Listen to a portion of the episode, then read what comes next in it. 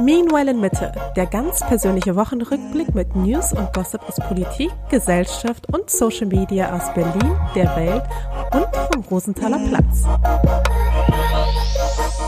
Hallo und herzlich willkommen zur Meanwhile Mitte Folge vom, mal schauen, wann sie rauskommt, aber vielleicht vom 7.7.22. Donnerstag ist der neue Mittwoch. Genau, ich glaube, wir sind mittlerweile ein Donnerstags-Podcast, kein Mittwochs-Podcast mehr. Es hat sich so ergeben und warum sollen wir da äh, uns dagegen wehren? An den Mikrofonen ähm, hört ihr zwei Müdis, wie du es manchmal so schön auch in den Instagram-Stories uns nennst. Zwei Müdis, die, die ihr vom Cover kennt. Also seit, ich glaube, letzter Woche. Finally. Sind wir beide auf dem Cover zu sehen, was nur für mich eigentlich was Neues ist. Du warst schon, vorher warst du nur auf dem Cover. Ich habe es auch drauf geschafft. Ähm, ein Foto von uns beiden, wie man uns sonst auch oft in echt, glaube ich, sieht. So vom Gesichtsausdruck, vom, vom Vibe her. Und ja, ich bin David, äh, Unternehmer, Designer und äh, ein drittes Wort fällt mir heute nicht ein. Und okay. mir gegenüber sitzt. Und ich bin die Mascha. Ich bin, ach, ich liebe es, mich so vorzustellen. Ich bin Influencerin und wir sind beide werdende Eltern. Darum geht es auch ein bisschen in letzter Zeit im Podcast. Das war gar nicht mal so geplant oder so gewollt. Das hat sich einfach so ergeben. Und ja, ich habe diese verrückte Fähigkeit, mich einfach anzuknipsen. Mhm. Und das ist aber so, ich fühle mich dann wie so eine Puppe, weißt du? Also ich bin so schlaf und müde und dann äh, knipse ich mich an. Und sobald ich weiß, jetzt kann ich wieder mich ausknipsen, dann falle ich so richtig so in mich zusammen, wie so eine, ja, halt wirklich wie so eine, wie so eine Puppe, die in sich zusammenfällt. Genauso fühle ich mich dann. Und dann fühle ich mich dann so krass ausgelaugt, aber dann denke ich mir so, oh Gott, am nächsten Tag, das schaffe ich nie im Leben, mich nochmal zusammenzureißen, das Programm nochmal durchzuziehen, das äh, kann ich einfach nicht. Und dann weiß ich, ich muss das machen und dann knipse ich mich wieder an. Das ist so, und ich merke aber während der Schwangerschaft, dass mir das auf jeden Fall schwerer fällt. Komisch. Ja, komisch. ja, mir fällt es auch schwerer während der Schwangerschaft, aber ich glaube, die Schwangerschaft ist nur äh, Korrelation und nicht Kausalität. Es kann nur besser werden, Leute. Und äh, bevor es aber losgeht, habe ich noch eine kleine Bitte, weil das machen wir tatsächlich eigentlich nie. Sollten wir uns aber in Zukunft mal angewöhnen. Ja. Und zwar, Leute, falls ihr diesen Podcast hört, ähm, hinterlasst uns doch mal eine Bewertung, vielleicht auch eine positive, weil David kommt immer regelmäßig aus dem Klo raus und sagt, oh nein, wir sind schon wieder auf 4,4 Sterne gefallen. Wir waren doch bei 4,5. und ich glaube, bei iTunes haben wir eine richtig schlechte Bewertung. Ja, von irgendwie drei Bewertungen oder so. Ja. iTunes also, gucke ich mir nie an. Spotify ist der Real Deal für mich. Okay, also ich, ich gucke mir beide an. Und ja, also falls ihr den Podcast hört, wir freuen uns auch zur Abwechslung auch eine positive Bewertung. also wir wären da auf jeden Fall sehr dankbar, wenn ihr da. Ja, aber das täuscht ja auch, das ist ja so krass. Ähm, das kenne ich ja auch durch unsere App-Geschichte mit Flowlab, ist halt so, du kannst halt fünfmal fünf Sterne bekommen, hast 5,0 quasi Rating und dann kommt halt einer, gibt dir halt einen Stern und du bist direkt bei 4,5 oder sowas wieder. Also so eine schlechte Wertung, da brauchst du erstmal sechs Leute, die sagen, besser geht's nicht, um überhaupt deinen Schnitt zu halten. Wenn einer kommt, der sagt, den drück ich mal rein. Das ist auch im echten Leben so. Das ist auch im echten Leben so. Ich sag's dir. Da sagen fünf Leute, du machst tolle Arbeit, die finden gut, was du machst, und dann kommt aber einer an und sagt dir, nee, voll scheiße. Aber es trifft einen auch so hart, ne? Und es trifft einen einfach übermäßig hart. Viel härter als die, und du brauchst halt diese anderen fünf, die dann sagen, nee, nee, nee, es ist wirklich alles gut. Du machst es toll, ne, ne, ne. Also es ist es ist komischerweise wirklich kein 1 zu 1 Verhältnis, sondern mhm. es ist halt auch im echten Leben dieses 5 zu 1 Verhältnis. Das stimmt. Ja, so traurig das auch ist. Das stimmt auf jeden Fall. Naja. Du, wir haben ja, du hast gerade gesagt, wir haben viel über die Schwangerschaft geredet, äh, die letzten Wochen, äh, logischerweise natürlich auch ein bisschen. Es gab jetzt aber ein äh, Ereignis letzte Woche, wo ich diese ganze Sache mit den Kindern nochmal hinterfragt habe. Und zwar waren wir am Donnerstag auf dem Weg nach Hamburg in Swabadi. und wir können gleich noch über Swabadi sprechen, wie es da war.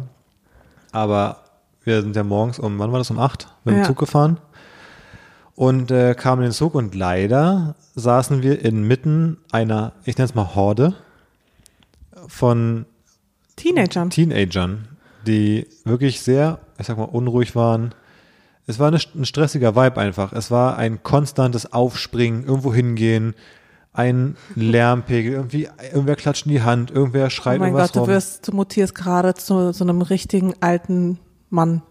Ja, ich habe so gedacht, können wir das, können wir das der Welt antun? Du, Können- das gehört dazu. Haben die da wirklich um 9 Uhr morgens in der Bahn da die, die Ringli, die Ringli-Chips-Packung aufgerissen und sich da Chips reingeknallt einfach um 9 Uhr. So, so, so Chips, die man so abends beim, beim Super Bowl so essen würde. So Chips einfach um 9. Skandal. Das gemischt mit so Deo und Schweiß von Teenagern. Das muss ich sagen, Und das finde ich echt richtig hart, ne? Also was die gestunken haben. Aber das ist normal, das sind die Hormone, das ist so auch diese Übergangsphase. Wenn man noch klein ist, dann wäscht man sich ja nicht so oft, dann geht man so einmal die Woche baden. Und als, Wie, wenn man klein ist. Als Teenager warst du einmal die Woche baden. nee, aber als Kind war ich einmal die Woche baden. Und ja, so ein richtiges, so ein richtiges Bad, viel mehr, mehr brauchst du auch eigentlich nicht. Und dann kommt aber diese Phase, wo du als Teenager einfach idealerweise täglich duschst. Möglicherweise sogar zweimal am Tag. Halb- und die kriegen das, und die kriegen diese Phase halt oftmals noch nicht hin. Und in genau dieser Phase, glaube ich, Hm. ähm, ja, da war diese gesamte Schulklasse und die haben einfach gestunken. Also nach diesen zwei Gestank- Stunden, den nach dieser zwei Stunden Fahrt brauchte ich auch wirklich das Fabali, um wieder runterzukommen, um auch irgendwie wieder was so riechen zu können. Ja, wir kamen direkt noch viel gestresster an. Insofern war es gut. Das war so, wie wenn man noch weiß, gleich wird es schön kuschelig, wenn man vorher noch mal kurz im Schnee rumsteht. Damit man danach das kuschelige, warme mehr genießen kann. Sich nochmal so der, der, der schlechten Sache aussetzt und dann. Aber was für ein krasser Beruf ist eigentlich Lehrer? ja, aber hattest du mitbekommen, wie die Lehrerin denen erklärt hat, dass sie die Maske nur so alibimäßig unter dem Kinn tragen sollen, falls der Schaffner kommt, dass sie dann die schnell aufsetzen sollen? Nee. Fand ich auch ein spannendes Verständnis von so Lehr, von einer Pädagogin. Ich glaube, die ist auch einfach, die hat glaub, wahrscheinlich auch schon einfach abgeschlossen. Weiß ich gar nicht. Die Kids waren einfach, die haben es einfach dann gemacht. Als, sie- also die hätten auch erklären können, ihr müsst die Maske aufsetzen, hätten auch, hätten die es auch gemacht. Ja, wahrscheinlich schon. Naja. Oh, und was noch genauso nervig war, war übrigens, äh, wir sind dahin mit Flixbus, also mit Flixtrain gefahren. Und die, der Typ, der die Ansagen gemacht hat, der war ja auch komplett drüber. Der dachte, der, Der er, war ist, einfach ein bisschen er motiviert. macht ein Stand-up, Stand-up-Programm. Der hat da so viel Witze erzählt und so viele dumme Sprüche gebracht, dass ich auch wirklich dachte, was ist hier los? Da ich so fast genossen, auf der Rückweg wieder mit der, mit der Deutschen Bahn zu fahren, wo alles noch nach äh, Recht und Ordnung ging und die Ansage war strukturiert und, und kein Schwachsinn. Aber eigentlich finde ich, also nach Hamburg ist es ja super entspannt eigentlich. Man steigt da ein, dann kommt man da an. Außer man landet halt in so einem Puma-Käfig. Genau, das war das Einzige, aber die Rückfahrt fand ich an sich auch ziemlich entspannt. Ja, ich fand sie krass unentspannt. Ja, Weil gut, in diesem für dich Sitz natürlich zu sitzen und es war echt hart. Also da habe ich dann gedacht, nee, also das, ich will eigentlich, will ich nicht mehr, ich will nicht mehr, mehr ins Kino oder sowas. Also selbst sowas fällt für mich im Grunde aus. Oder irgendwie, wo ich einfach am Stück irgendwie zwei Stunden sitzen muss, Hm. in so einem Sitz einfach generell eingepfercht zu sein, das ist einfach gerade nichts für mich. Hm. Das mache ich vielleicht dann wieder irgendwann, aber jetzt gerade ist es die pure Folter. Ja. Aber es hat sich ja gelohnt. Ja. Wir waren ja, wie gesagt, im Verbali in Hamburg, Neueröffnung. haben mich auch so viele Leute auch drauf angesprochen. Das war richtig krass, weil also viele kennen es natürlich aus Düsseldorf und Berlin und waren so, hä? Also seit wann gibt's da eins in Hamburg und warum ist es so leer? Und ja, es äh, hat sich auf jeden Fall noch nicht rumgesprochen. Also es ist noch ein Geheimtipp. Und wir können es auf jeden Fall sehr empfehlen. Komm, ich frage mich auch, sind wir jetzt so K.O., weil der Körper es noch nicht wieder geschafft hat, hochzufahren? Haben wir, haben wir das System zu sehr runtergefahren? Ich meine, ich habe irgendwie neun Saunaaufgüsse gemacht. und ansonsten habe ich rumgelegen. und war vielleicht noch irgendwie im Pool und im, der, im Hot Tub. Also ich habe schon richtig runtergefahren. Und Ich frage mich ja, ob wir nicht in Zukunft häufiger so eine Art von Urlaub machen sollten. Weißt du, dass wir einfach mal kurz irgendwie irgendwo hinfahren und da halt irgendwie so zwei, drei Tage wirklich krass runterkommen. Ja, also natürlich an sich ist so mal den Urlaub nicht so krass zu füllen, dass man im Urlaub fast mehr Stress hat als zu Hause. Ist sicherlich eine Strategie, die man auch mal fahren könnte. Gerade jetzt äh, mit Kind dann, wenn man dann entweder mit Kind oder auch mal ein paar Tage ohne Kind unterwegs ist. Das ist sicherlich äh, keine schlechte Aber ich Idee. kann mir schon vorstellen, dass wir unsere Eltern dann bitten, also deine Eltern, meine Eltern, vielleicht funktioniert das nicht so gut äh, für nur zwei Tage, aber zum Beispiel deine Eltern dann zum Beispiel bitten, dass sie mal irgendwie eine Nacht oder so äh, aufpassen und dann fahren wir irgendwie morgens irgendwie irgendwo hin und Ja, am nächsten Tag irgendwie zurück, irgendwo, wo, was halt in so einem vernünftigen Radius einfach drin ist und dann kommt man krass runter. Ja. Und manchmal reicht das auch schon und eine Nacht ist jetzt auch wirklich nicht tragisch. Nee. Aber ich bin ja so krass runtergekommen. Ich war ja auf der Rückfahrt, bin ich ja fast irgendwie, hätte ich es ja fast nicht mehr in die Bahn geschafft. Ich war ja so ausgenockt dann auf, der, also ich bin ja in der Bahn fast eingeschlafen um, um irgendwie 18 Uhr. Und ich fand aber die Rückfahrt auch generell eine, eine harte Nummer, also vor allem davor, als wir da am Bahnhof in Hamburg waren, weil der Hamburger Hauptbahnhof ist jetzt nicht so entspannt irgendwie, finde ich. Also super laut, relativ eng, finde ich irgendwie. Und äh, Ist auch nicht mein Lieblingsbahnhof. dann diese, diese Ladenzeile, das auch super dirty und ohne irgendwie einen entspannten Laden. Und dann kam es ja so, dass wir im McDonalds gewartet haben, auf noch die halbe Stunde. Und ich war schon lange nicht mehr so im McDonalds ganz normal. Ich weiß nicht, wenn du das jetzt mal im McDonalds warst. Also gibt auch, also ich, warum so ein bisschen gerade auch, finde ich, jetzt in Berlin oder so. Aber das ist ja wirklich der, der Vorhof zur Hölle. Also, als wir da reinkamen, wie es da gerochen hat, die Luft da drin, da, die haben direkt schon ein paar Kalorien zugenommen, hatte ich das Gefühl. Und, und Sauerstoff war da auch nicht mehr drin. Und dann auch wie, wie dreckig der Boden und alles war. Also ich fand, der ganze Ort war, als hättest du einen Ort entworfen, der möglichst abstoßend ist in seinem Wohlfühlfaktor so. Oder ging es dir nicht so? Ha- Fandest du irgendwas an der Experience im McDonalds angenehm? Natürlich nicht, aber Außer, dass es eine Sitzbank gab. Aber auch die war eigentlich irgendwie verschmiert und eklig. So- Aber ich meine, was, also da, was hast du für eine Erwartungshaltung gegenüber einem McDonalds und einem Hamburger Hauptbahnhof? Nee, ich hatte gar keine, aber ich finde, also ich fand es irgendwie krass. Ich, also ich habe doch gestaunt, dass so ein Ort heutzutage noch existiert. Irgendwie. Ich weiß auch nicht. Ich glaube, Das wirkte so aus der Zeit gefallen, weißt du, was ich meine?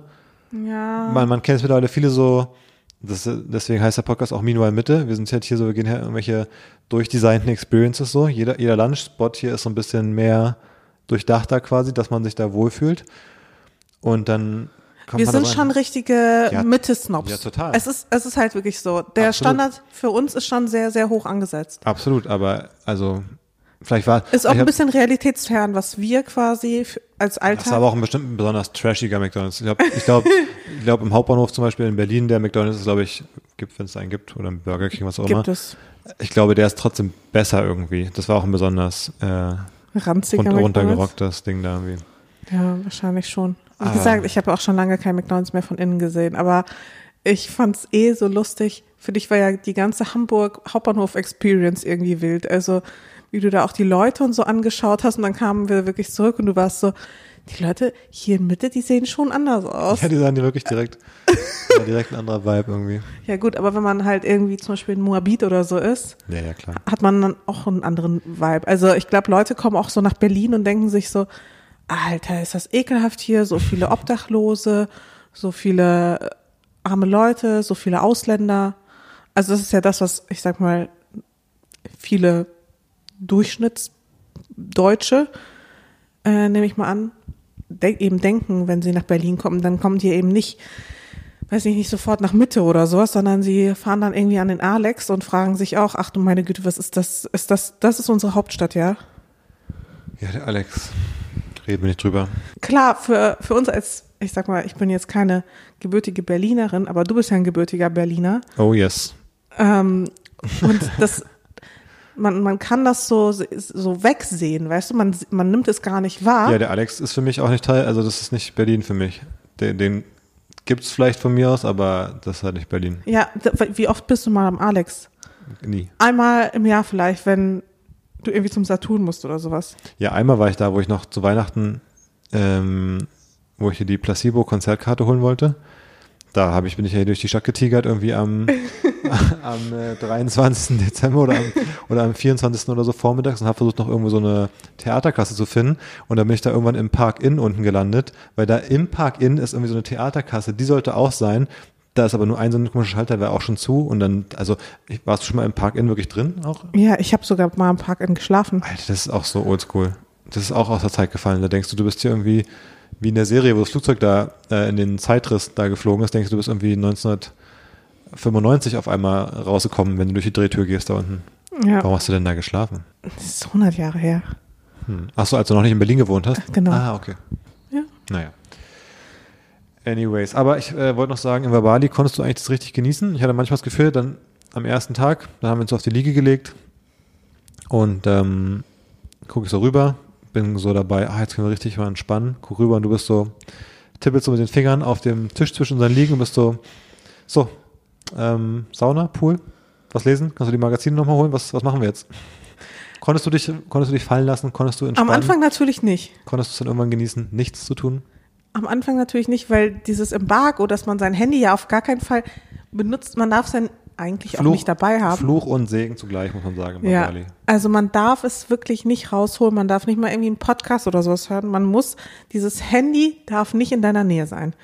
Und das war für mich schon eine Herausforderung, sage ich dir, wie es ist. Also nicht am Handy sein zu können, nichts schneiden zu können, nicht irgendwie, also irgendwas am Handy generell machen zu können, da bin ich schon ein bisschen nervös geworden. Und dann hatte ich mir ein schlaues Buch mitgenommen, aber dann habe ich währenddessen festgestellt, dass ich gar keinen Bock habe auf dieses schlaue Buch und war dann halt richtig nervös und habe dich ja eben äh, noch mal ins Zimmer geschickt, damit du die Magazine holst, damit ich wenigstens ein bisschen spannende Abwechslung habe, weil sonst ich, ich, ich wusste nicht so richtig, was mit mir anzufangen. Du kannst es einfach besser. Du kannst dich einfach hinlegen und du bist dann entspannt. Und das geht bei mir halt nicht. Ich muss Zumindest phasenweise. Ich, ich was, kenne ich muss was auch. zu tun haben. Ja, ich kenne das schon auch, was du meinst, dass man Und das ist so krass, weil auch Zumal heute zum Beispiel, ja. weißt du, wenn ich mich, ich, ich habe so ein schlechtes Gefühl oder wenn ich nicht produktiv bin, wenn ich nicht irgendwie was mache, was irgendwie sinnstiftend ist, im weitesten des, Sinne. Aber hast du es deswegen, weil du denkst, ah, ich müsste, es gibt so viele Aufgaben, die ich eigentlich machen müsste, oder hättest du es generell auch, wenn jetzt gerade gar nichts akut ansteht? Also angenommen, du würdest so deine Aufgaben machen, kurz vor der Abfahrt hättest du einen Job abgeschlossen, du wüsstest irgendwie bis in drei Tagen steht jetzt nichts an, ich habe alles erledigt und du würdest dann da sein, würdest du auch das Gefühl haben, du musst was Produktives machen? Oder ist es eher, dass du mal denkst, oh, die Liste in meinem Kopf von Dingen, die ich machen muss, ist 20 Dinge lang, deswegen müsste ich was machen. Weil bei mir ist immer so, ich komme dann halt, wir fahren dann halt am Donnerstag einfach hin, so ungefähr, und dann fährt man dahin, aber in seinem Kopf hat man am Mittwoch schon noch zu viele Sachen zu tun gehabt. Und dann denkt man so, jetzt zwei Tage Pause machen, dann wird es ja nur noch mehr, was man in Rückstand ist. Deswegen bin ich dann so unruhig vielleicht. ja, aber so geht's mir auch. Und ich kenne gar nicht so diesen Zustand, Alles geschafft zu haben. alles geschafft zu haben, sowieso gar nicht, aber auch grundsätzlich überhaupt einen Überblick zu haben über die Aufgaben, die man alle machen muss. Und bei dem, was ich tue, kann ich ja gar nicht genug tun. Also das heißt, ich muss ja quasi die ganze Zeit überlegen, wie ich mehr und mehr und mehr und mehr Content mache, der ja auch nicht, also es sind ja nicht nur Aufträge, sondern halt eben halt ganz normaler organischer Content. Und da bin ich halt die ganze Zeit im Kopf, was kann ich jetzt machen, was kann ich jetzt machen, welchen Content kann ich jetzt produzieren, was kann ich, was könnte ich schreiben, was könnte ich fotografieren, wie könnte, also weißt du, es ist ja so ein permanenter, also permanenter Druck ja auch. Also es ist ja, du kommst da ja überhaupt nicht raus. Du kannst ist halt- niemals, also es wird, es, solange ich das ausübe, was ich mache und damit Geld verdiene, werde ich ja niemals an den Punkt kommen, wo ich sage, egal, ich poste jetzt mal einen, einen Monat nichts oder so. Also das ist halt so ein, so ein ongoing Ding und Ist ja das generell so ein bisschen der Fluch, sage ich mal, der Selbstständigkeit oder Unternehmertum. Also das hast du vielleicht bei dir noch krasser, dieses, weil du so dieses unmittelbar, du kannst auch immer in der Sekunde ich immer was kaum produzieren. einen, in, aber selbst bei anderen selbstständigen Berufen hast du sowas doch nicht.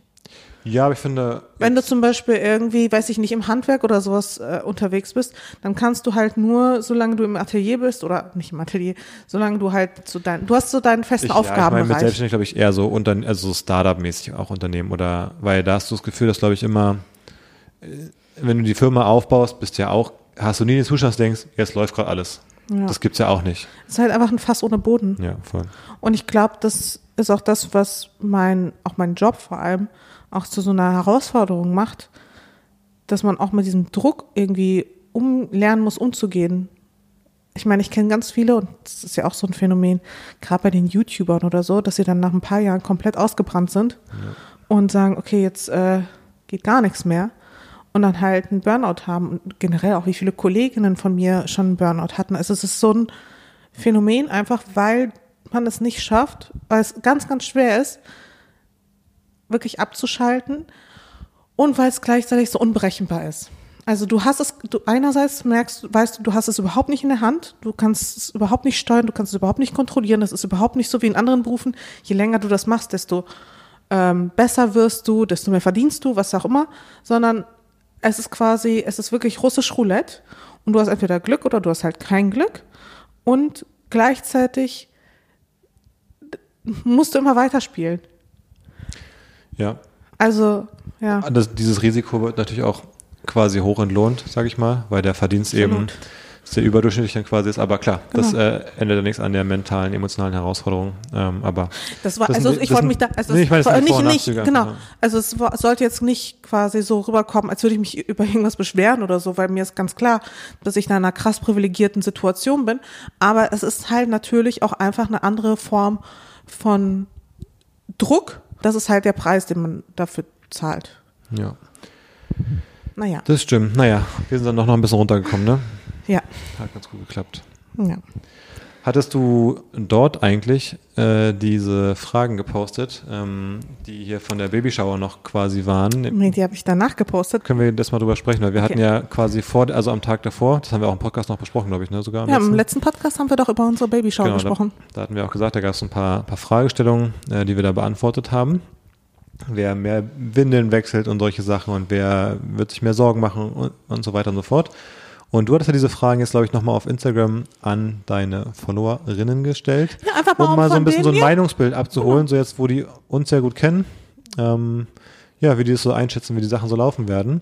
Und ich bin sehr gespannt, was so die, das Feedback war, wie die Leute das so einschätzen, ähm, ja, wie das laufen wird bei uns mit Kind. Ich weiß auch nicht, ob sie es quasi für uns eingeschätzt haben oder aus ihrer eigenen Perspektive heraus. Mhm. Also da wäre ich mir nicht mal sicher, dass das nur auf uns bezogen ist. Aber ja, wir hatten Wie, ja ob du meinst, ob die Leute auf ihre eigene Beziehung Mann-Frau-mäßig oder wie meinst du es? genau, also das überlegen, wie war das damals bei uns? Also nicht bei dir und mir, sondern bei denen halt. Ah, okay, dass sie denken, okay, also So. Windeln wechseln macht halt eh immer die Frau so nach dem Motto, Genau. egal ob das jetzt du bist oder. Genau. Ja, okay, verstehe. Also das äh, würde ich fast meinen, Mhm. weil teilweise waren da die Ergebnisse doch sehr eindeutig. Aber die schätzen schon ein, dass es bei uns eben so laufen wird. So Genau, schon verstanden, ja. genau. Ähm, genau, noch mal ganz kurz zur Erklärung. Also, wie gesagt, wir hatten vor einer Woche eine kleine Babyshower gehabt, eine kleine vor allem, ich, ich weiß gar nicht, war, war, war mini, kaum Leute da. Nein, war Ganz kleine Runde. ganz kleine Runde. Ähm, und in dieser Babyshower hatte, das fand ich auch eigentlich letzten Endes, finde ich das total krass, ne? Weil da kommen halt wirklich auch so Freunde von uns, die halt auch sehr, sehr gut sind in ihren Berufen, auch sehr etabliert und so. Und was das eigentlich für ein Luxus ist, zum Beispiel eben so ein Babyshower-Spiel von einer professionellen Moderatorin äh, ja, moderiert zu bekommen, die dann bei dir im Wohnzimmer sitzt und, und es dann halt so durchmoderiert. Also einfach so Kleinigkeiten, für die ich dann total dankbar bin. Aber ja, ähm, genau, und da gab es ein paar Fragen. Und die Fragen, die habe ich jetzt einfach mal weitergegeben und da dachte ich, ich würde gern mal so dein persönliches Urteil dazu wissen. Zum einen, was du halt denkst, wie es ablaufen wird und zum anderen, warum du denkst, dass die Leute so abgestimmt haben, wie sie abgestimmt haben. Okay, schieß los. Was war die erste Also. Frage? Die erste Frage, wir haben es gerade schon gesagt, wer wird mehr Windeln wechseln? Was hast du, was denkst du, was die Community gesagt hat? Ich würde denken, dass bei der Frage eher ein ausgeglichenes Bild ist mit einem knappen Vor also knappen Übergewicht bei einer Person von uns beiden. Und Wieder wäre? ähm, ich denke, die tippen die Leute, dass zu 56 Prozent ich das machen werde. Ja. Also äh, David 20 Prozent, Mascha 80 Prozent. Das gibt's doch nicht. Die Leute trauen dir das einfach nicht zu, dass du Windeln wechseln wirst. Und äh, ist es quasi bindend? Also machen wir es jetzt auch ungefähr so, wie Leute uns das vorgeben? Nee, Nee? machen wir garantiert nicht so. Woran denkst du, woran liegt es, dass die das so Genau, das äh, meinte ich halt eben, dass es vielleicht nicht immer unbedingt auf uns bezogen ist, sondern vielleicht auch auf ihre Das eigene findest du auch persönliche. irritierend, ne? Du siehst nämlich auch nicht, dass du mehr die Winde wechseln wirst. Also Nee, absolut nicht. welchen Grund man hätte, das jetzt anzunehmen? Richtig. Ja, verstehe ich auch nicht. Also ich würde schon sagen, dass ich da äh, ja Ich meine, du hast 50-50 einfordern sogar, werde. Sogar Katzenklo sauber machen hast du jetzt schon so unter fadenscheinigen Gründen Fadenscheinige. Gründe. Ja, du darfst irgendwie keine Katzenscheiße berühren. Okay, aber man berührt die Katzenscheiße auch gar nicht. Ich sammle die nicht mit der Hand aus dem Katzenklo raus. Das ist so. Es gibt trotzdem eine Möglichkeit, sich Ja. irgendwie mit dieser Toxoplasmose anzustecken. Meine Frauenärztin hat gesagt, ich soll, nee, meine Frauenärztin hat gesagt, ich soll auf gar keinen Fall das Katzenklo machen. Und ganz ehrlich, du fällst davon nicht tot um, wenn du das jetzt ein paar Monate Nee, aber wenn es machst. so ähnlich läuft mit den Windeln, dass du dann da auch irgendwie so Gründe hast wie, ja, die ersten sechs Monate nach der Schwangerschaft soll man ja auf jeden Fall nicht Babypupu irgendwie ein, also nicht, nicht riechen, nicht mal. Ja, dann mache ich das halt natürlich, klar. Du weißt schon, dass wenn ich äh, im Wochenbett bin, dann musst du das wirklich tatsächlich erstmal komplett alleine machen, ne? Ich will dann auch mal zwei Wochen Wochenbett haben irgendwann. Ja, ist klar. Irgendwann einfach so.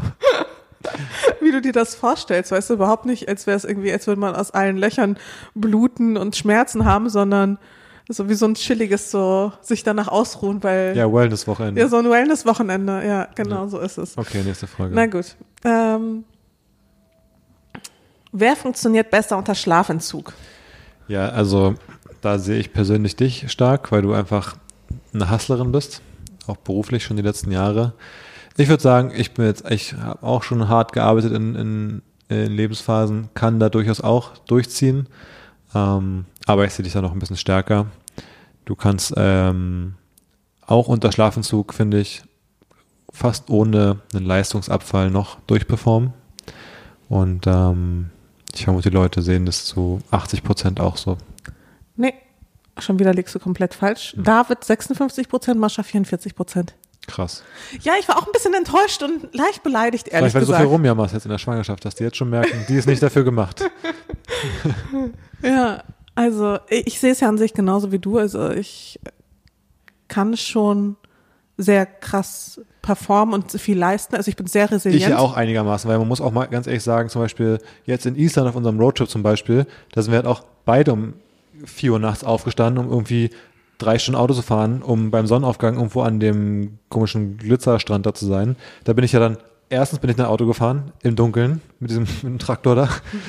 Und da musste ich ja auch noch shooten quasi. Du musstest zwar auch modeln in dem Sinne, aber da, Ja, vor allem musste das ziehe ich ja schon mit durch, so ist nicht, ja, aber vor allem musste ich aber immer eine halbe Stunde eher aufstehen, um dich da aus dem Bett zu prügeln. ja, du musst dich vor allem schminken noch. Ja. Ähm, genau. Nächste Frage. Wem wird das Baby ähnlicher sehen? Ist die Frage, was man hofft oder was man denkt? ja, also ich hoffe ja auf einen guten Mix von den äh, vorteilhaften Features jeweils. Meine Löckchen, deine Knochenstruktur, Wir haben doch eine ähnliche Knochenstruktur. nicht meine Nase halt zumindest zum Beispiel. Aber glauben. Meine Augen? Ich glaube, ich ja genau. Ich könnte mir vorstellen, habe ich ja schon mal gesagt, dass äh, gerade in jüngeren Jahren so diese lockigen, fluffigen Haare vielleicht dazu führen, dass man so ein bisschen mehr mich da drin sieht. Ähm, aber wie es sich so langfristig entwickelt, hm, finde ich richtig schwer. Gerade wegen, ich kann mir gerade bei einer Tochter quasi nicht vorstellen, dass die, dass man denkt, ah, die sieht so aus wie ich. Wenn es jetzt ein Sohn wäre, dann würde ich es mir vielleicht da vorstellen, zu denken, ah, der hat dann vielleicht so, keine Ahnung, die Nase. Ähm, ja, finde ich schwieriger. Aber was denkst du? Also ich glaube, es wird auf jeden Fall so ein Mix aus uns beiden einfach. Wo war das letztens, wo die eine so krass aussah wie die Mutter? War das bei Beyoncé? Ach so, Ich ja, glaub- stimmt. Bei- Beyoncé war es. Wie hieß die Blue Ivy, die Tochter? Ja. Die mit Jay-Z beim Basketball war oder so. Ja, und ja. sie sieht einfach so krass aus wie Beyoncé. Sie hat auch so diese großen Ohrringe gehabt. Und man dachte echt, man sieht irgendwie eine, so eine zurückgeschrumpfte. Ja, so eine Mini-Beyoncé. Ja, richtig, So richtig krass. abgefahren. Ja, fand ich auch. Ja. Naja, Und was sagen die Leute? die Leute sagen David 53 Prozent, Mascha 47 Prozent. Also die Leute denken auch, sie wird ein bisschen mehr nach dir kommen. Ist ja fast 50-50. Ich meine, ist ja bei der Frage jetzt auch wirklich Lotterie eigentlich. Also. Voll. Ähm, ich glaube, es liegt sicherlich auch daran, dass gerade wenn sie noch klein sind, dass sie dann eher dem Papa ähneln, also ganz klein sind und dann so ein bisschen mehr die Züge der Mama annehmen. Aber ja, man kann auf jeden Fall gespannt bleiben. Ey, ich bin auch wirklich, was das angeht, da bin ich so neugierig, weil das ist ja so mit eins der ersten Dinge, die wir herausfinden, welche Augenfarbe es kriegt und welche Haarfarbe es kriegt. Ähm, die Knochenstruktur und so weiß man dann ja natürlich noch nicht, aber ich bin, ich bin so gespannt. Wer wird der strengere Elternteil sein? Das wirst du sein, denke ich. Du hast ja, haben wir glaube ich sogar schon mal als Thema hier auch so ein bisschen die ähm, russischen Roots ähm, selber genossen, ein bisschen in der Erziehung. Genossen. Ja. Und dadurch sicherlich einige ja, Dinge sind da wahrscheinlich so ein bisschen tiefer drin in deinem Verständnis von Aufwachsen und Erziehung. Und ähm, ich werde da vielleicht in, in manchen Zügen versuchen, ein Gegengewicht zu sein. Bisschen Ach, ich finde, das merkt man auch schon bei den Katzen, die, bei den Katzis. Ja, finde ich auch. Das ist, da merkt man schon ein bisschen. Ich finde, da bin ich gar nicht so komplett unstreng. Aber ich glaube, du bist da einfach, ja, ein bisschen eine Nummer härter einfach. Hm. Naja, sehen die Leute auf jeden Fall auch so. David 30 Prozent, Mascha 70 Prozent. Ja. Aber ich glaube, das ist für uns alle auch keine Überraschung. Aber ich glaube, es wird so Themen geben, ehrlich gesagt, wo du vielleicht, ich sag mal, Dinge vielleicht ein bisschen emotionaler siehst oder so, wo ich dann aber sage, ja komm, rein logisch ist doch jetzt nicht so schlimm, dass das so oder so gemacht wird vom Kind. Weißt du, ich meine? Dass manchmal Sachen gibt, wo ich vielleicht sage, nee, das kann man schon so machen. So ein bisschen Hm. analytischer oder so.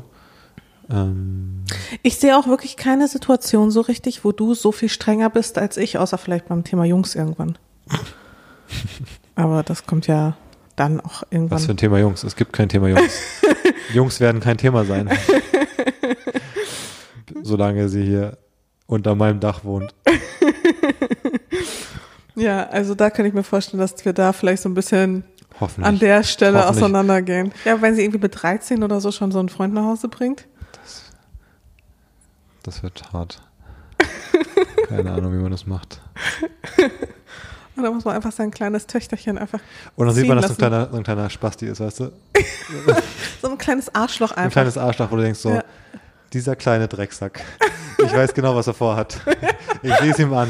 Und dann ist er so am Armutstisch so voll nett und so. Und dann merkt man, so, jeder merkt man schon so, so in die Ecke, guckt mal, der, der versucht einen Move zu machen, um Ja. hier ein bisschen rumzuknutschen und denkst du so, not, on, not under my watch. Ja, wie gesagt, ich glaube, das könnte eine kleine Herausforderung werden für den Papa, wo man als Mutter vielleicht noch so, ja, das so ein bisschen belächelt. Eine Sache, was glaube ich spannend sein könnte, so ein Thema von wegen, wer ist da strenger, wenn es so um eben Party machen geht oder so, vielleicht zum Beispiel.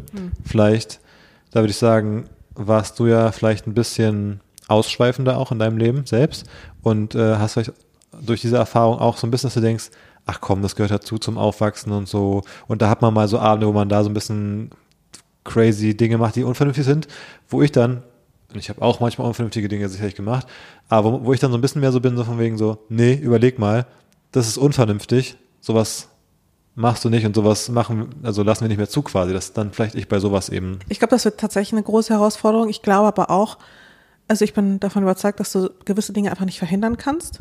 Also Absolut. ich wusste, Ich- ich ja dass auch. es dumm ist und dass es alles möglich ist und ich habe es halt trotzdem gemacht, es war mir scheißegal, ja. Und ich glaube, was man als Elternteil, das hätte ich mir auch vielleicht auch damals gewünscht, was du als Elternteil erreichen musst, ist, dass, dass es dir halt so vertraut, dass es weiß, es kann sich halt auch in solchen Situationen immer an dich wenden und du holst es da irgendwie raus. dass es eine schlechte Situation nicht noch schlimmer macht durch Angst davor, die jetzt lieber zu lösen, auch wenn es sch- schlecht ist äh, und deswegen noch viel, viel schlimmere Dinge passieren. So, die haben sich äh, mit, mit 13 besoffen und man merkt, der einen Person geht es jetzt echt richtig schlecht und dann nicht jemand anzurufen, um einen Arzt zu holen, weil aus Angst vor Strafe und dann am Ende stirbt jemand an einer Alkoholvergiftung. Sowas will man halt nicht haben. Genau, oder man, sie merkt, okay, irgendwas stimmt nicht und dann, weiß ich nicht, hat sie K.O.-Tropfen oder sowas Ja, bekommen, voll. dass sie dann halt ganz schnell irgendwie mich anruft und ich kann sie dann halt tracken und abholen. Also weißt du, sowas halt. Ähm, aber da braucht es halt so ein bisschen, da braucht es Vertrauen und da braucht es auch ein bisschen Kooperation. Ja. Also insofern, ja, da bin ich, glaube ich, wirklich nicht so streng, weil bin there, done that. ähm, wer wird die Sachen des Babys in der Wohnung aufräumen? Ja. Mm. Ja, schwere Frage. So schwer. Auch die Community konnte sich überhaupt nicht einigen. Ich meine, generell würde ich sagen, räume ich ja schon mehr auf in der Wohnung. und The Audacity. Wir können ja mal gucken, wenn wir jetzt mal Stand heute gucken würden, wie es in deinem Bereich aussieht, wo deine Klamotten sind, versus wie in meinem Bereich aussieht, wo meine Klamotten sind. Dann ist bei mir dieser kleine Stuhl, wo so jetzt gerade so ein paar Sachen liegen und in deinem Ankleidezimmer, also viel Fläche, viele Ich Schränke, sortiere ja auch sieht gerade es ja aus. aus.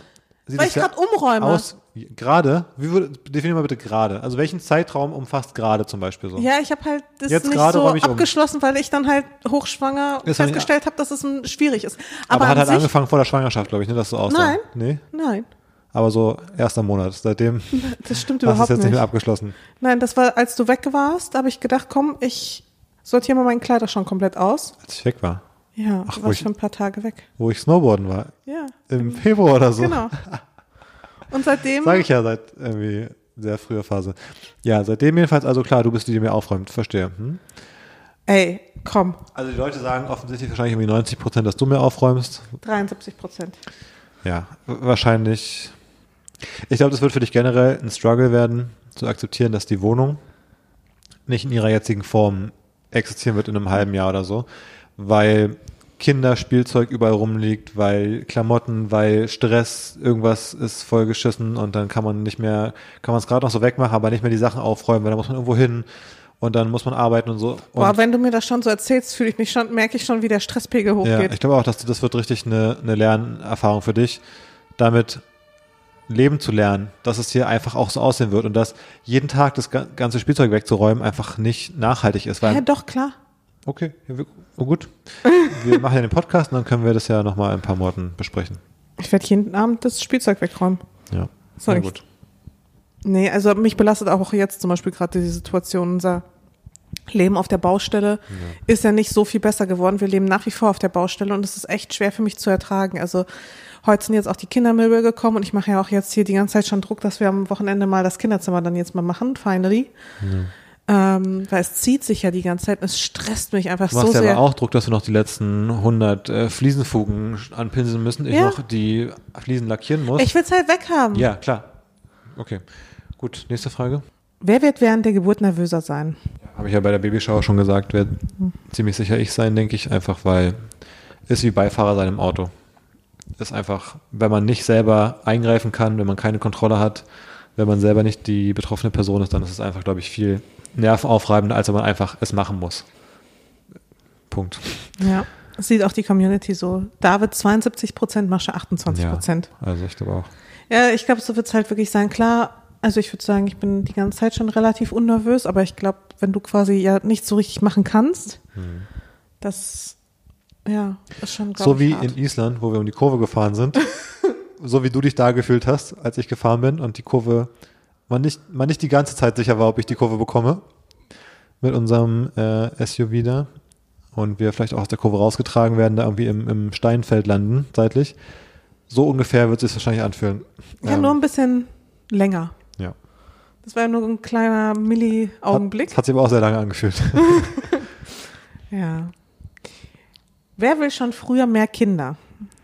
ja, niemand. also ich für meinen Teil bin mir jetzt schon sicher, dass es reicht. Glaubst du wirklich? Ich glaube schon. Was ist, wenn du merkst, okay, Vater zu sein liegt dir total, es macht übelst Bock. Kann sein. Ich sag Stand heute. Stand heute denke ich mir, ich glaube, eins reicht. Okay, was ist, wenn du dich jetzt entscheiden müsstest für eine Person? Was die Leute gesagt haben, Ja, was sie denken, wer ist früher bereit für mehr Kinder? ja. Hm, wahrscheinlich, dass ich das wäre. Ja, richtig. Ja. Die Leute wissen, dass du so eine Business-Karriere-Hustlerin bist, die keine Zeit hat für mehr Kinder. David 58 Prozent, Mascha 42 Prozent. ja. Vielleicht ist es, vielleicht ist es nicht nur wegen mir oder dir, sondern vielleicht ist es tatsächlich so ein bisschen so der Spiegel der Gesellschaft, dass es, dass wir immer so denken, es geht immer von der Frau aus, dass die Frau immer viele Kinder haben will, dass es aber auch gar nicht so sehr so, vom Mann ausgeht. Achso, geht es um Kinder mit dir jetzt für mich oder könnte ich auch generell noch ein paar weitere Frauen äh, würden mehr Kindern? Also die Frage ist auf jeden Fall offen gelassen. Wer will schon früher mehr Kinder? Nee, Ich muss wieder an ein Buch da denken, dass die Männer mehrere Frauen versuchen zu erobern oder sowas. Naja, nee, also ich äh, glaube erstmal, Die Verantwortung für ein Kind reicht dir erstmal. ich glaube, also ha- hast du das Gefühl, dass du gerade denkst, das zweite ist jetzt dann, müssen wir mal gucken, wie es zeitlich passt, aber ist auf jeden Fall so äh, sinnvoll, also geplant. Also ich sehe mich schon insgesamt eher mit zwei Kindern, aber Hast du nicht das Gefühl, dass man Zeit, also schon eher stärker zeitversetzt. Aber eins wäre auch okay, drei sehe ich gar nicht. ich müsste mich jetzt irgendwie nochmal überzeugen lassen von irgendwelchen Dingen. Also Ja, entweder- vielleicht von einem Kind auch. Entweder, also wenn, genau, entweder die Experience ist so super, dass man das nochmal will, oder das Leben entwickelt sich so, dass man denkt, hm, jetzt ergibt es ja Sinn, aber es muss irgendwie nochmal so ein Faktor kommen, der mich dann, dann überzeugt. Es ist jetzt nicht so, dass ich jetzt denke, oh, wann können wir endlich das zweite Kind haben? Wann, wie können wir das jetzt planen? Dass wir, ja, das weißt du ja eben, wie gesagt, noch nicht. Und vielleicht, wenn es ja, dann aber es gibt da ja viele Menschen, die sagen so, wir wollten immer zwei Kinder. Das gibt's ja schon auch. Und ich glaube, da, Ja. Also was ich äh, beobachte, ist, dass so dieses ganz nah dran, das ist mir, glaube ich, too much. Da habe ich gar keinen Bock drauf. Ähm, wenn ich das so von außen mitbekomme. Ich fand das halt immer sinnvoll im Sinne der, dass man dann weniger Zeit so nochmal von vorne anfängt und dann das so länger sich insgesamt quasi erstreckt. Aber jetzt auch durch die jetzige Erfahrung schon, wie es für dich körperlich anstrengend ist und äh, wie die ersten Wochen im Monat werden, erscheint mir trotz dieses Vorteils immer unrealistischer, das auch schnell hintereinander zu haben, weil es dann einfach noch viel mehr anstrengend ist. Ja, es ist einfach überdurchschnittlich anstrengend, glaube ich. Nee, deswegen bin ich da ein bisschen, also, ja, ich glaube, ich will nicht so schnell mehrere Kinder. Wer wird mit dem Baby mitten in der Nacht öfter aufstehen? Also, wenn da Stillen in der Anfangszeit mit reinzählt, dann sicherlich du. Ja. Also, ist ja kaum eine, eine Frage, wo man eine Wahl hat. Ja. Aber die Frage ist ja, wenn Stillen jetzt kein Thema mehr ist oder mh, aus irgendeinem Grund generell nicht wäre, wer dann? Dann wahrscheinlich immer noch ich, ne? also ich habe quasi literally keine Zweifel daran, wenn ich dich nicht gerade aus dem Bett prügle, Hm. dass, ja, dass du das machen wirst. Und die Leute, was sagen die? Ja, die sind meiner Meinung. David 20%, Mascha 80%. Ich meine, nachts stehst du ja auch manchmal auf, kannst eh schlechter schlafen. Aber wir haben ja auch so ein ganz komisches Schlafding, dass du total schlecht einschlafen kannst, aber wenn du dann mal eingeschlafen bist, dann bist du auch einfach komplett weg.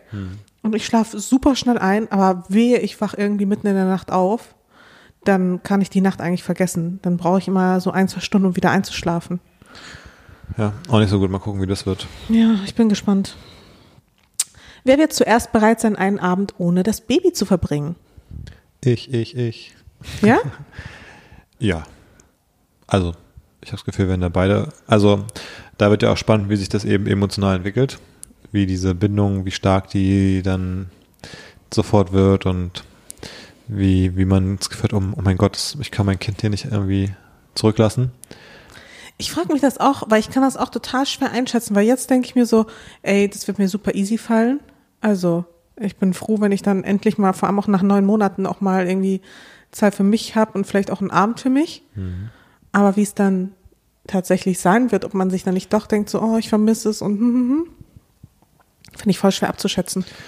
Wahrscheinlich wirst du zuerst auf irgendeinem Event wieder rumtigern und ich werde hier alleine sitzen mit dem Kind. Ich halte das auch für das wahrscheinlichere Szenario, dass ich dann irgendwie wieder auf Events Aber das finde ich für mich in der Frage steckt eher so drin, wer hat von sich aus Lust, äh, was zu unternehmen so ein bisschen. Ja. Jetzt Event ist ja eher so Arbeitsding, also insofern Genau.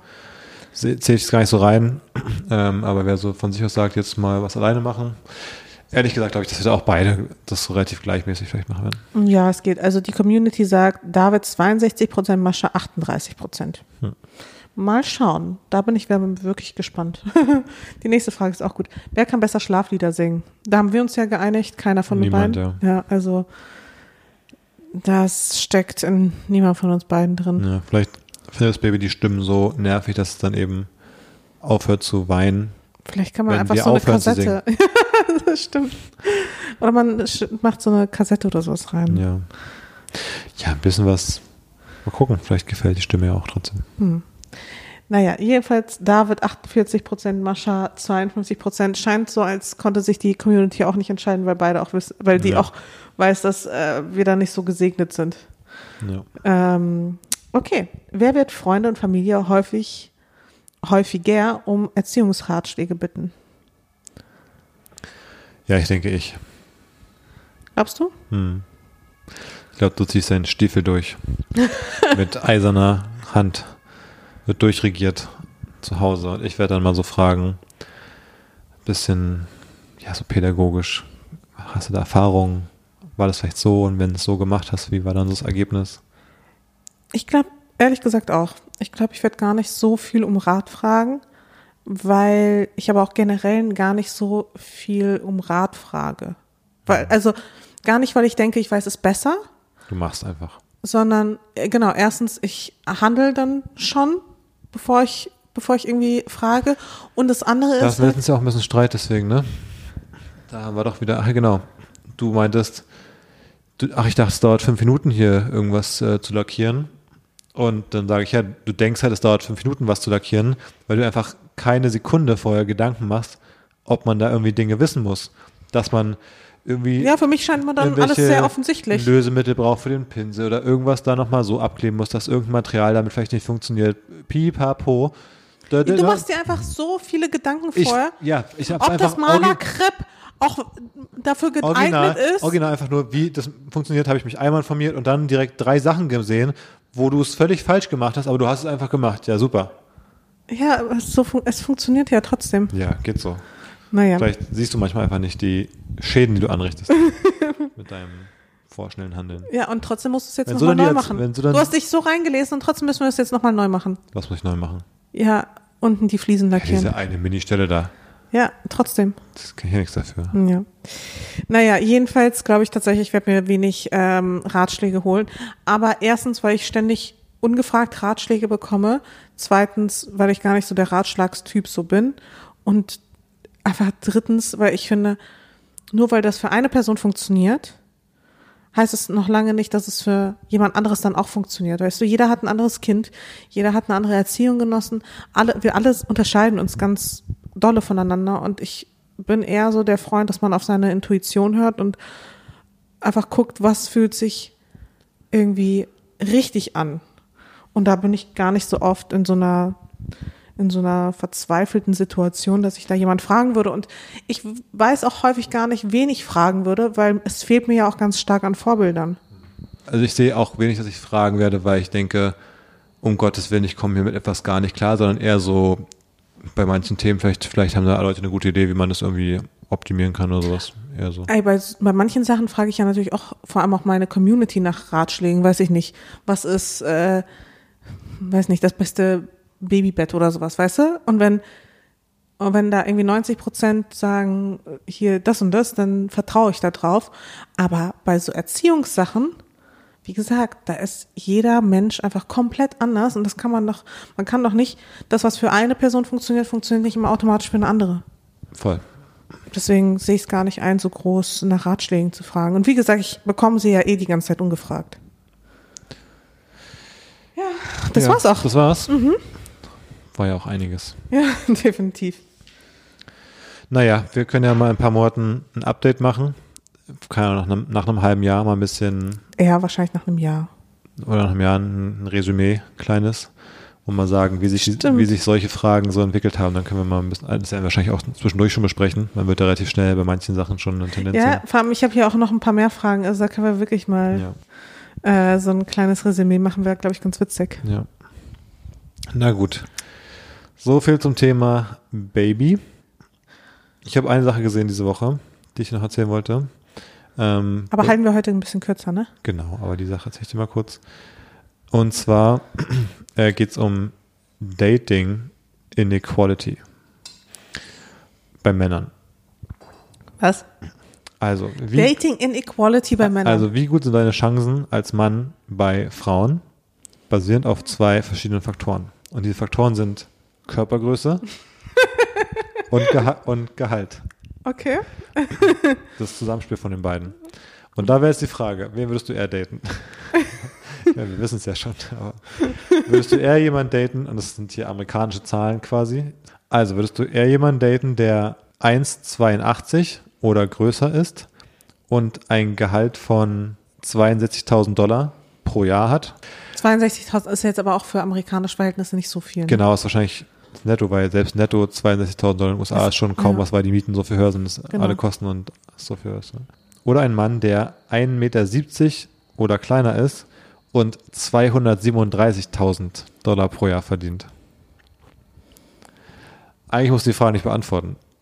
Du datest ja den großen Mann, Ich, der ja, ja, ich frage mich, noch, dran, ich, noch dran arbeitet, viel Genau. Geld zu verdienen. Ja, ich finde, so eine Körpergröße, das ist halt nichts, was du verändern kannst und Gehalt kannst du halt schon ändern. Achso, deswegen musst du lieber auf den Faktor setzen, der unveränderbar ist. Also quasi so, so, dass er dir besser gefällt und beim anderen hoffen und dran arbeiten, dass man das noch dahin bekommt, wo es sein sollte. Sind wir nicht in genau dieser Situation gerade? Eventuell. Also, ja. Jedenfalls, äh, was hier diese Studie, Ich finde halt Gehalt, also ja, ähm, es ist auf jeden Fall gut, irgendwie abgesichert zu sein. Aber ich finde, Geld ist so eine Sache. Erstens, das kann ich auch verdienen. Also das ist mir eh total wichtig, dass ich unabhängig bin. Ähm, aber es ist auch so eine Sache, weißt du, das ist so, heute ist es da, morgen ist es weg. Also so bin ich zumindest aufgewachsen. So. Und ähm, aber so, eine, so ein gut aussehender, gut gebauter Mann, der kann auch heute da sein, morgen weg sein. aber ja, ich weiß auch nicht. Ist auch gar nicht böse gemeint, aber ich finde kleine Männer, ne? Die haben halt ganz häufig irgendwie so komische Komplexe. Ja, Napoleon-Komplex gibt ja sogar ein Wort dafür. Ich weiß nicht. Größere Männer sind halt häufig einfach ein bisschen entspannter. Ja. Sind nicht so, ist wie bei Hunden, weißt du? Es gibt ja diese großen, entspannten Hunde und dann gibt es halt diese kleinen Kleffer. Hm. Und ich finde, so kleine Männer sind oft wie so kleine Kleffer. Okay, verstehe, ist ein gutes Bild. Und es sind eh alle Männer Hunde eigentlich. Insofern passt es perfekt. Alle Männer sind Hunde, aber Ja. es gibt halt gute Hunde und schlechte Hunde. Ja, Good Boys. Na, jedenfalls äh, gibt das Buch Don't Trust Your Gut, Using Data to Get What You Really Want in Life. Und da hat sich jemand halt so Zahlen, Statistiken angeguckt und da ähm, kommt er eben zu dem Ergebnis, äh, der Autor, dass eben ein Mann, der 1,80 groß ist oder 1,82 groß ist und 62.000 Dollar verdient, äh, genauso ähm, desirable, also genauso, ja, wie ne, übersetzt man das auf Deutsch? Begehrenswert? be be ja, begehrt, begehrt ist, äh, wie ein Mann, der ähm, eben nur 1,70 groß ist und 237.000 Dollar verdient. Das Der ist- Kleine muss halt genau kompensieren. Gleich. Ja. Boah, wie bitter ist, ist es hart, dann? ne? Ja, wie bitter ist es denn, wenn du 1,70 bist und dann 62.000 verdienst? ja, und da steht halt auch so, äh, diese 6 Inches, also 6, 12, was sind das, denn, 15 Zentimeter oder sowas, äh, sind halt 175.000 Dollar in Salary wert auf dem Datingmarkt. Ist schon richtig krass. Und dann kommt dann noch so dazu, ähm, was hier Scott Galloway auch mal bei Pivot beschreibt, da hast du noch generell dieses Attraktivitätsthema auch noch, ähm, wenn du noch so bestimmte Features, also Haare, ähm, keine Ahnung, ähm, Markante Knochenstruktur. Augen, Knochenstruktur, körperliche Fitness und alles sowas, das noch dazu kommt, dass dann irgendwie, keine Ahnung, 0,5% der Männer ähm, irgendwie 90% der Matches auf so Dating-Apps haben oder so. Und dann noch die Größe als Faktor, das ist ja schon wirklich, ist schon, schon krass ungleicher Markt. Das ist wie so, du hast wie so ein, ein Quadrat quasi und ähm, die Verteilung ist so, als wenn diagonal von links oben nach rechts unten eine Linie durchgeht und das ist so das Match quasi. Also der eine Pixel in der linken oberen Ecke bei den Männern, der kriegt quasi die ganze Reihe oben bei den Frauen so ungefähr. Und so. Und alle unten, die ganze Reihe der Männer unten, die in den untersten äh, Perzentiers quasi, kriegt dann noch die eine letzte Frau. Das ist schon, schon krass. Ist schon bitter, aber weißt du, das ist ja genau das, ähm, ich hatte ja dieses Buch äh, damals gelesen. Genau darum ging es Die, da ja diese, auch. diese zehn Männer, die da oben in der Ecke sind, die haben halt Das den. war schon immer quasi so, dass die wenigen, dass wenige Männer oder Zugang hatten zu vielen Frauen und es halt ganz viele Männer gab, die halt unfreiwillig Zölibat leben mussten. Ja. Und deswegen kam, also, und das Patriarchat ist ja extra auch so aufgebaut, dass Frauen halt immer weniger Rechte dann irgendwann hatten, einfach nur, damit sie auch nicht über ihren Partner so richtig bestimmen konnten. Also damit auch quasi auf diese, dass diese Verteilung zu, zu einer 50-50-Verteilung wurde. Also dass quasi auf jeden Mann auch eine Frau kam.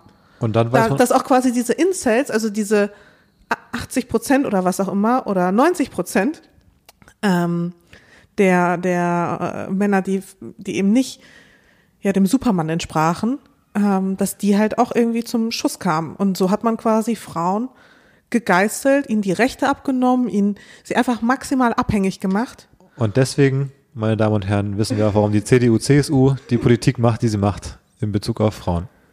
Absolut. Ja. Voll. Ähm, ja, nee, also es, wie gesagt, wundert mich gar nicht. ja. Aber tatsächlich ist es so, dass gerade in diesem ganzen Datingmarkt nach wie vor natürlich Frauen die Macht haben. Also quasi in dieser natürlichen Ordnung sind Frauen an sich mächtiger, werden aber dann durch Gewalt im Grunde wird ihnen die Macht abgenommen, Ja. entrissen. Also zum einen durch körperliche Gewalt, also indem sie ja, dann äh, eben gegen ihren Willen Sex haben oder eben durch struktur strukturelle Gewalt, dass sie halt in ja in äh, Strukturen in ein System reinkommen, das äh, ihnen halt die Freiheit nimmt, über ihren Partner entscheiden zu können. Voll.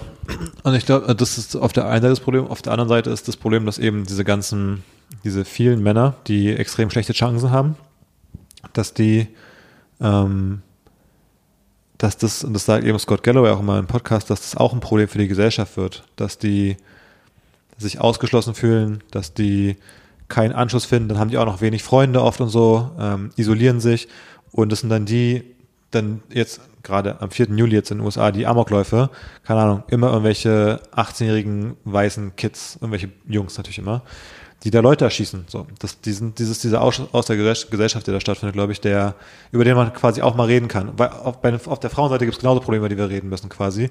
Aber ich glaube, da ist irgendwie. Aber bei den Frauen gibt es irgendwie eben genau dieses Problem nicht, dass sie sich irgendwie bewaffnen und in ein Einkaufscenter gehen oder auf eine Parade gehen und da um sich schießen. Ja, aber ist die Frage. Ah, oder bei, äh, bei School-Shootings. Also, wenn wir nur auf die USA schauen, dann sind es ja irgendwie was zu 90 ja, Prozent. Männer halt, ja, generell. 99 Prozent Männer. Also, das ist ja kein Phänomen, was Frauen scheinbar betrifft. Ja, weil die Frauen vielleicht dann doch leichter Anschluss finden immer wieder. Und irgendwie. Einfach, die sind halt nicht, also die radikalisieren sich halt nicht so. Ja, aber warum? Genetisch? Das ist doch Quatsch, oder? Das sind doch irgendwie auch Strukturen, würde ich sagen.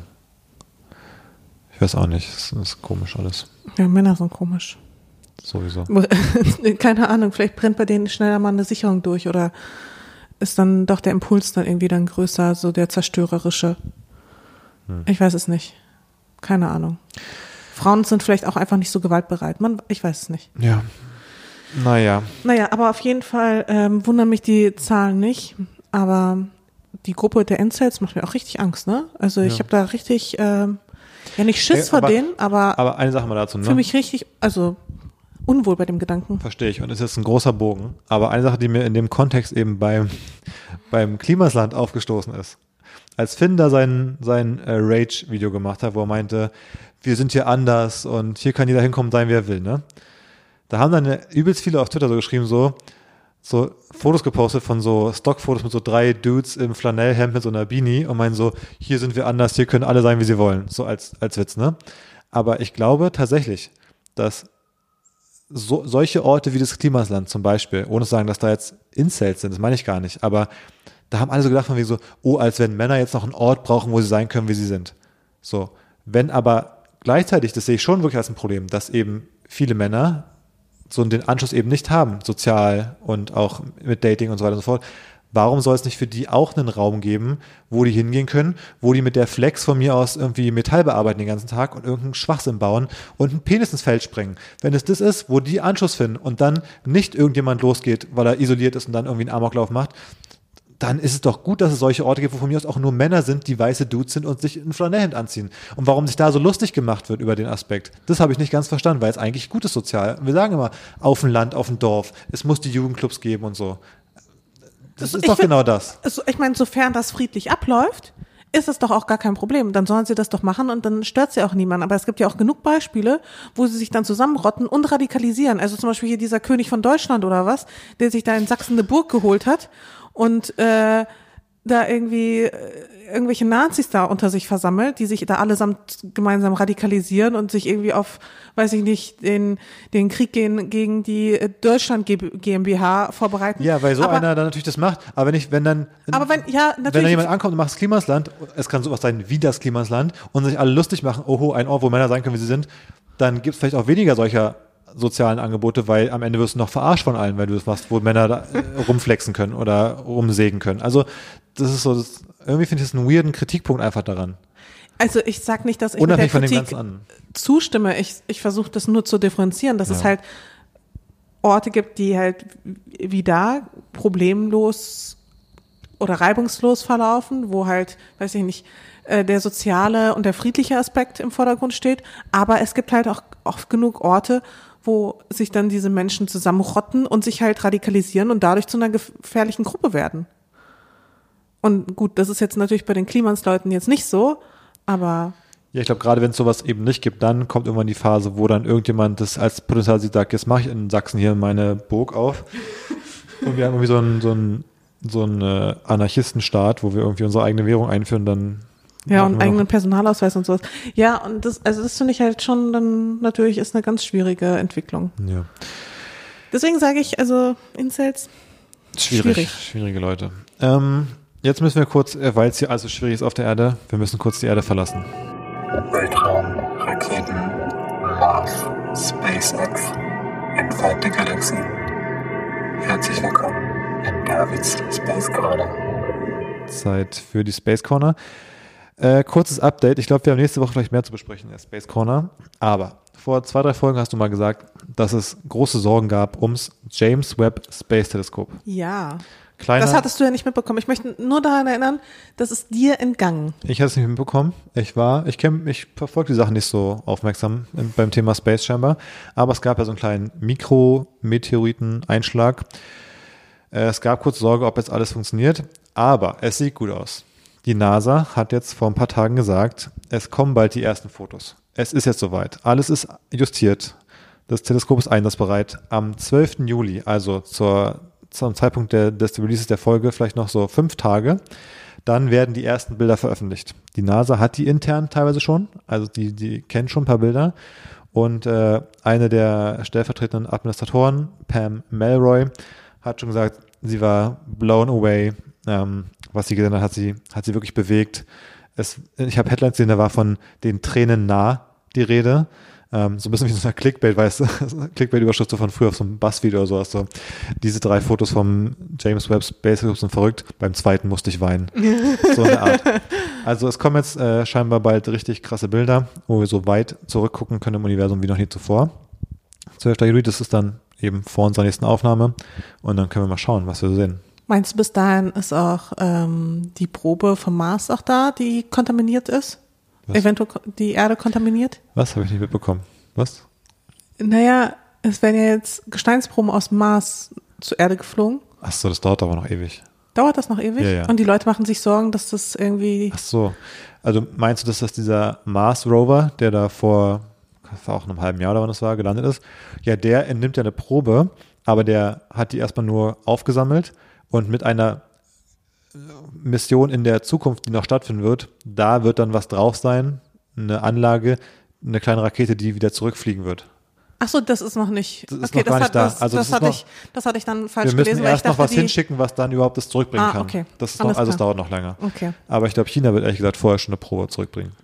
Aber da ist alles in guten Händen. Ich denke, in China, Da ähm, wenn da, wir auch gar keine wenn da irgendein Virus dabei ist, ähm, die haben da, glaube ich, in, in Laboren generell allerhöchste Sicherheitsstandards. Da würde zum Beispiel nie irgendein Virus jetzt äh, aus dem Labor rauskommen. Also jetzt auch zum Beispiel nichts, was man von Tieren hatte, nichts, was so bei Fledermäusen zum Beispiel jetzt äh, verbreitet ist oder sowas. Ja, ja, das wird sich definitiv nicht hier verbreiten. Da Das brauchen wir uns gar keine Sorgen machen. keine Sorgen machen, ja, die haben das alles im definitiv, Ja. Genau, so viel zur Space Corner. Ähm, nächstes Mal dann sicherlich mehr dazu. Ich bin gespannt. Jetzt habe ich eine Sache, aber das äh, glaube ich, wir machen heute jetzt erstmal Schluss, weil wir wollten nicht so super lange aufnehmen. Aber wir müssen nächste Woche nochmal über den Klimabürgerinnenrat reden.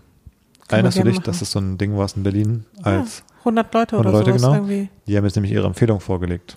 Oh ja, da reden wir sehr gerne. Machen wir nächste. Woche, würde ich sagen. Ähm, da gab es ja, also Da können wir auch vielleicht so ein kleines Fazit auch ziehen zum 9-Euro-Ticket. ja, Passt ja dann auch ganz gut kann rein. man ja sagen, ist gut. Punkt. Mhm. Na gut, in diesem Sinne würde ich fast sagen, ähm, wir belassen es dabei für heute, oder? Genau. Und wir hören uns nächste Woche. Genau. Bis dahin. Bis dann. Tschüss. Ciao.